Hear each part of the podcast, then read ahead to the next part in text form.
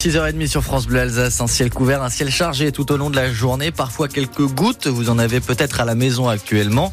Cet après-midi, pas impossible qu'on ait euh, de petites éclaircies, c'est ce que nous dit Météo France. Entre 4 et 8 pour les températures en ce tout début de journée, le mercure qui va grimper pour atteindre les 15 cet après-midi, la maximale sera du côté de Saint-Louis. L'actualité avec vous Louise Buyens, où en est l'enquête sur la mort du professeur de maths retrouvé à Kinsheim? Son corps euh, criblé de balles a été découvert il y a 5 mois tout pile par euh, des randonneurs sur un chemin de forêt.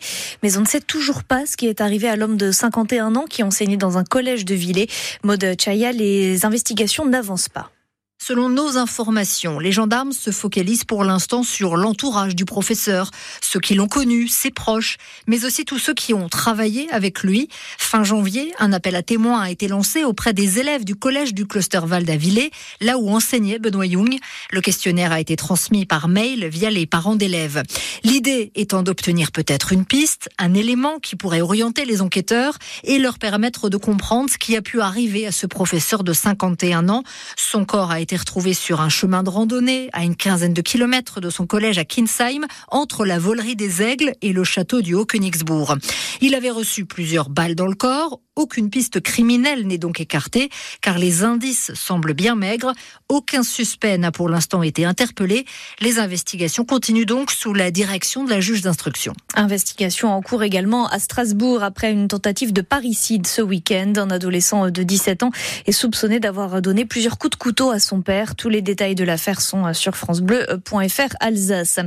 Une affaire qui, elle, se termine très bien. La police de Strasbourg vient de retrouver une bague de fiançailles volé et son propriétaire, Antoine Ballandra. L'histoire commence au mois de janvier. Les policiers de Strasbourg retrouvent une bague lors d'une perquisition. Sur la boîte, une seule indication, l'adresse d'un joaillier en Italie. Les fonctionnaires tentent donc de le contacter.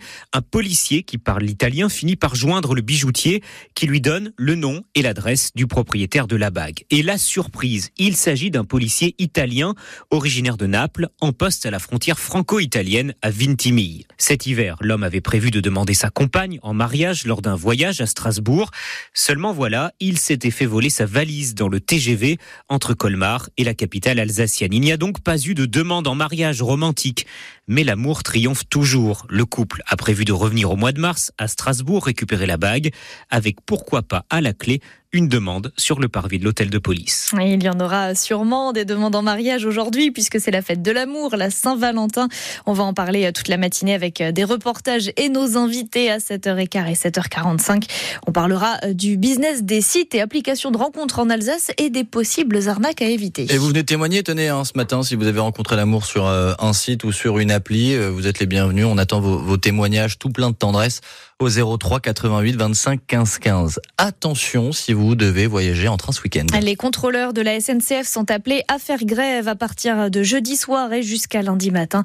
Alors que les vacances d'hiver auront déjà démarré dans deux zones, on connaîtra les prévisions de trafic dans la matinée. Toujours en colère et vigilants, les agriculteurs se félicitent néanmoins de la réunion avec Gabriel Attal hier soir. Il a promis de rencontrer les syndicats une fois par mois pour faire le point sur l'avancée des mesures. Ils attendent maintenant leur rendez-vous avec Emmanuel Macron aujourd'hui et la semaine prochaine. Emmanuel Macron favorable à une entrée au Panthéon de Robert Badinter. Le chef de l'État compte l'annoncer à la famille de l'ancien garde des Sceaux après l'hommage national qui lui sera rendu ce midi devant le ministère de la Justice. Robert Badinter est mort la semaine dernière à l'âge de 95 ans. Allez, bienvenue sur France Bleu Alsace. Il est 6h34. C'était inespéré, mais c'est une très bonne nouvelle pour tous les fans de Montgolfière. Le grand test mondial Air Ballon aura lieu en 2025. La société Pilâtre de Rosier, qui organisait l'événement sur l'aérodrome de Chamblay, a fermé ses portes en novembre dernier. On vous en avait parlé. Mais son créateur, Philippe Buron-Pilâtre, a finalement réussi à trouver un repreneur, le groupe ABC.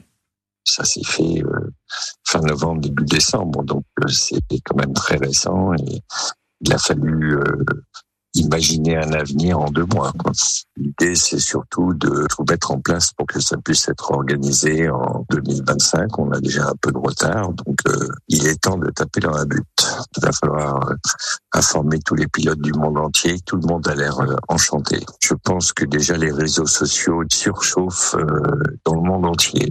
On a déjà eu des appels d'un peu partout dans le monde pour nous féliciter nous dire qu'ils seront présents. Ça tombe le 14 février, c'est à Saint-Valentin, c'est pour tous les amoureux des ballons.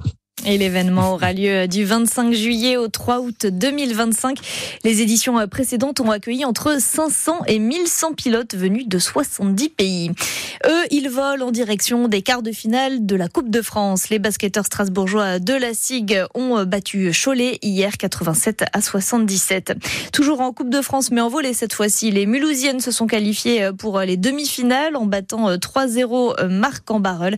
Et puis en première division de hand, le SATH joue à Nice ce soir, coup d'envoi à 20h30.